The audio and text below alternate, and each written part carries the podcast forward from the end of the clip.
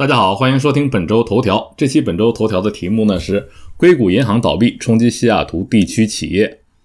三月十号，硅谷银行 Silicon Valley Bank 倒闭。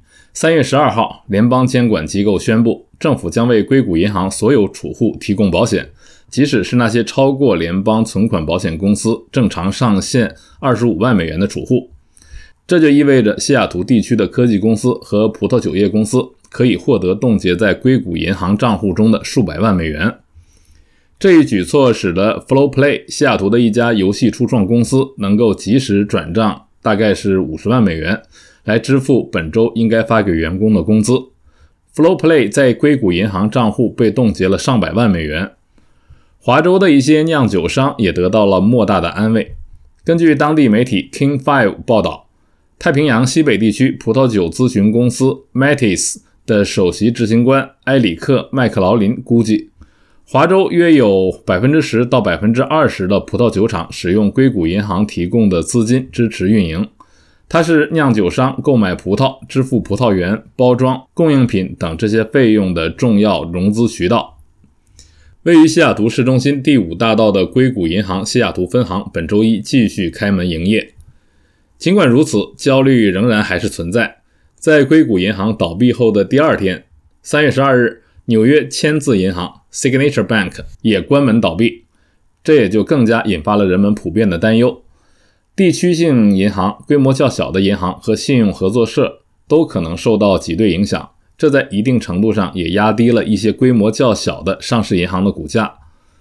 总部位于犹他州的西安银行，也就是 Zions Bank，股价下跌近百分之二十六。西安银行是总部位于西雅图的华盛顿商业银行的母公司。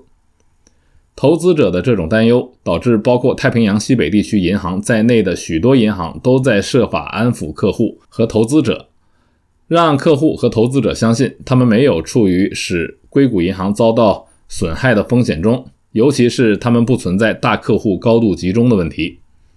总部位于西雅图的 Home Street Bank。董事长兼首席执行官马克·梅森在电子邮件中表示：“我们没有如创业基金、加密基金和风险资本这类波动性存款的重大风险敞口。我们只有百分之十六的存款超过了联邦存款保险公司的保险限额，也就是二十五万美元。”西雅图 WAFD 银行发言人布拉德·古德也在电子邮件中表示。他们没有参与到引发硅谷银行和签字银行失败的高度集中的投资活动中。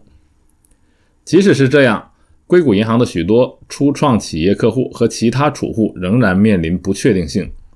西雅图时报报道，西雅图地区科技公司创始人兼创新领导力网络首席执行官乔·奥廷格说：“我认识的大多数企业家为了安全，都转向了非常安全且大到不能倒闭的银行。”太平洋西北地区葡萄酒咨询公司 Matis 目前也是在帮助华州的葡萄酒厂寻找可供选用的信贷渠道。不过，根据业内专家说，其他银行可能缺乏硅谷银行数十年的行业专业知识，也缺乏他为初创企业融资的意愿，尤其是那些可能需要数年才能产生利润的新公司。其他行业观察人士希望。硅谷银行的崩塌会推动银行业和风险投资界避免可能类似的失败。美国评级业务先驱穆迪投资者服务公司在硅谷银行崩塌后，将另外六家银行列入了可能降级的审查名单。他们分别是第一共和银行 （FRC）、西安银行 （Zions Bank）、阿莱恩斯西部银行 （Western Alliance）、联信银行 （Comerica）。UMB 金融银行和信托金融银行 Trust Financial。好，朋友们，刚才为您播报的是本周头条：硅谷银行倒闭冲击西雅图地区企业。感谢您的收听，我们下期再会。